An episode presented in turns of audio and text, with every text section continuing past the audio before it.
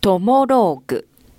このコーナーでは、リスナーの皆様からいただいたエピローグを竹中が脚色演出し、皆様に朗読でお届けしています。こんにちは、匿名です。トモローグに参加するのは実は3回目でありますが、いつも匿名で参加をさせていただいておりまして、私の中ではかなりの衝撃だった話を今日はお伝えしますね。いくら考えてもわからないんですよ。なぜあの時ゆり先輩があんな行動をとったのか大人なのに。私の仮名は秋にしますね。あれはもう10年以上前の出来事で、会社に中途採用で、30代の今までうちにいなかったようなイケメン男子が入社してきたんですよ。どうも、はじめまして。今日から、花々株式会社で一緒に働かせていただきます、斉藤豊です。営業職実は初めてでして、どうぞよろしくお願いいたします。あら、どうも、豊くん。そうですね。ゆり先輩の目は輝いているように見えました。斉藤豊が入社してきたことで、会社内はざわついたんです。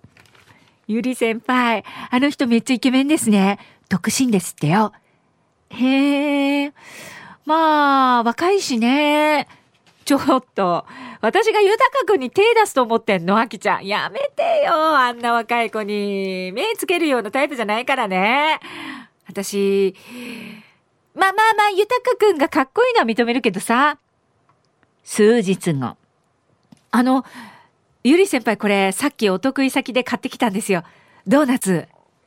え私のために？えあ、あ、ありがとう。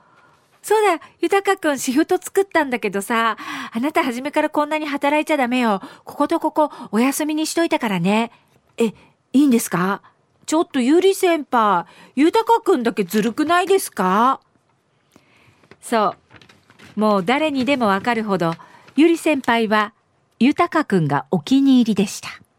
それが、男性としてだったのかどうかはわかりませんが、あ、あと私たち営業部には、ゆり先輩の他に女子がもう一人いて、さやか先輩さやか先輩はゆり先輩と違って、あんまり仕事ができるタイプじゃないんですが、先輩なんだけどなんかほっとけないタイプで、ゆり先輩よりは一つ年下でした。ちょっとさやか、この取引先との案件なんだけど、なんでこんなことになってるの？ああ、それ、ごめんなさい。なんかさ、断れなくって。さやか先輩、またゆり先輩に怒られてる。一年後。ゆり先輩、ご報告したいことがあって。何？どうした？ゆたかくん。あの、僕たち、結婚しました。え？誰？え？は？たち？え？あ、さやかさんと僕。えー、えー、えー、えー、いつ、えー、は？あ、えー、えー、ゆり先輩。お酒に結婚しちゃいました、私。あてへぺろ。震えましたよね。ゆり先輩の気持ちを思うとね、やるよね、さやか先輩ね。そしてその日はやってきたんです。豊か家、さゆり家、五両家の結婚披露宴。それではここで、新郎豊さん、新婦さやかさんの直属の上司であります、ゆりさんより、お祝いのお言葉を頂戴いたしましょう。皆さんどうぞ大きな拍手でお迎えくださいませ。パチパチパチ。どうも。先ほど紹介もありましたけれど、私はさやかさんと豊さんの上司でもありまして、今日お二人の普段の職場での様子をお話ししたいと思います。あの、さやかさんと実は私は同期入社でございまして、気づいたらさやかさんは部下になっていたわけなんですけれど、入社当時から、さやかさんとにかくもう恋愛体質で、もう私やめときなっていうのにいつも変な男性に引っかかっては、とても心配をしておりました。もう職場にもね、いっぱいいてね、もうすぐ人を好きになるんですよ。ちょっと軽いところがあるっていうか、え、え、ゆり先輩？苦笑いをする神父さやかさん。もう仕事もあまりシャキシャキするタイプではないから、家事がうまくこなせるかも、ちょっと心配ではあるんですけど、おいおいおいおい、言い過ぎじゃねえ、より先輩。えちょっと酔っ払ってんのかな？そうですね。会社に入ってから2回目にお付き合いしてた人は、変な男なのに随分引きずってて、昇進でちょっとずる休みとかするもんだから、さやかの代わりにどれだけ私がクライアントに頭を下げたこととか、ねもうやだ。今話してたらちょっと腹が立ってやだ。凍りつく会場。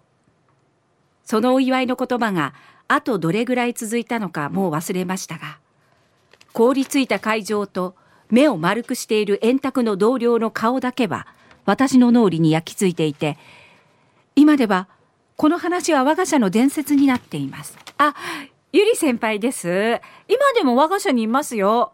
さやかさんとはね絶縁してて話してるところはあれ以来見たことないんですけど。それにしてもなんでですかね。ゆり先輩大人なのに。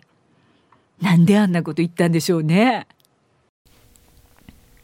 トモローグ。このコーナーは午後2時半からの花々天国の中で月曜日と火曜日に行っております。だいたい時間は午後4時10分頃からです。人気コーナーになります。ぜひ皆様もトモローグへのエピローグを送ってきてください。どんな内容でも構いません。懸命にカタカナでトモローグと書いて投稿をお待ちしております。花店アットマーク r 沖縄 .co.jp です。そしてリアルタイムでも花々天国をお聞きください。またラジコでも聞き直すことができます。